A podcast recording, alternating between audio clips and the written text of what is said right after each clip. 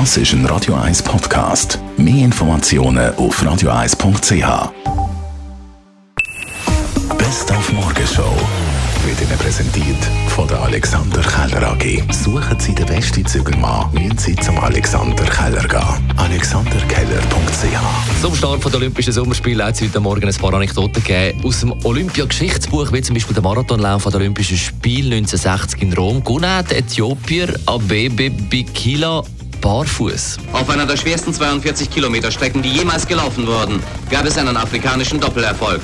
Der Marokkaner Abdesian Radi wurde Zweiter hinter Bikila Abebe aus Äthiopien. Barfuß über 42,2 Kilometer, neuen olympischen Rekord. Und bevor es richtig angefangen hat, gibt es schon den ersten Dopingfall. Der Schweizer Hürdenläufer Karim Hussein ist darum nicht in Tokio dabei, sondern für neun Monate gesperrt. Am 26. Juni, nach dem Finale der Schweizer Meisterschaften, habe ich mich unterzuckert gefühlt und habe völlig unbekümmert in Anwesenheit von anderen Leuten, in Anwesenheit vom Dopingkontrolleur, im Wissen, dass es in einer Stunde eine Dopingkontrolle gibt, eine Glykoramin-Lusttablette genommen. Dann ist vor zehn Jahren Amy Winehouse an einer Alkoholvergiftung gestorben.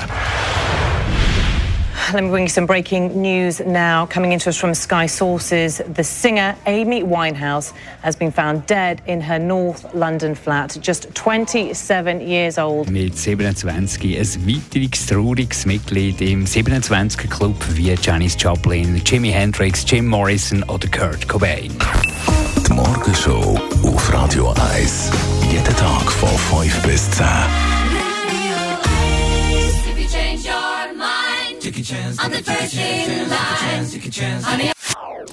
Das ist ein Radio 1 Podcast. Mehr Informationen auf radio1.ch.